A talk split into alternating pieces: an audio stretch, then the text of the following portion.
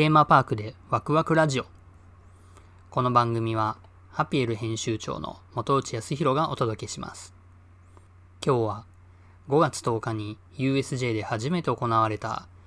綾野浩二玲香のインスタライブについてお話しします。これは臨時休業中の USJ がパークの様子と玲香さんの面白いトークを見せてくれるという画期的なイベントでした。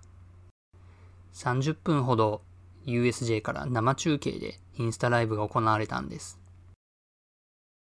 綾野浩二玲香って聞いてもわからない人がいるかもしれないので簡単に紹介すると USJ のアトラクションターミネーターで最初の部屋でターミネーターについてお話をしてくれたり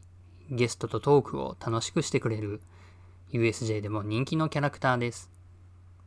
この玲香さんアトラクションではいつもどこから来たのって質問して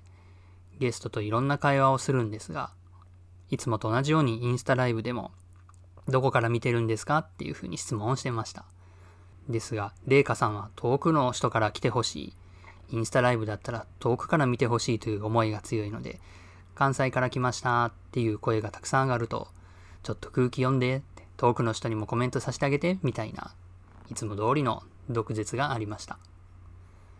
そんなこんなで盛り上がるインスタライブ。レイカさんらしいなって思ったのが、インスタライブを見てる人数が少ないっていうコメントを見て、それだったらみんな20人に今すぐ拡散してって、インスタライブの拡散をお願いしていたところです。こんなにはっきりお願いするなんてすごいって思いました。そしてその後は20周年限定の USJ ファンオリジナルのバッグが作れるショップに入っていき、事前に募集していたオリジナルバッグの写真を紹介していました。その次は質問タイム。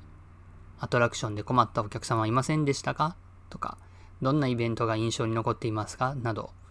いろんな質問に答えてくれました。そして最後は麗華さんらしいなって思ったのが、スクショタイム。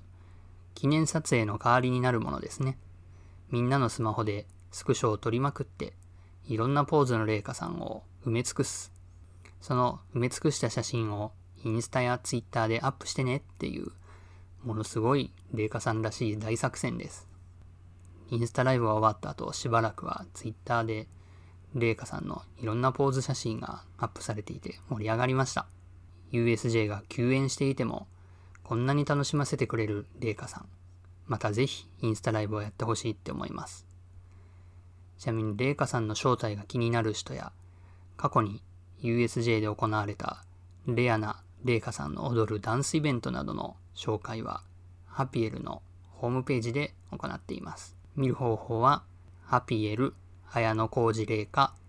または USJ ハピエルで検索してくださいね。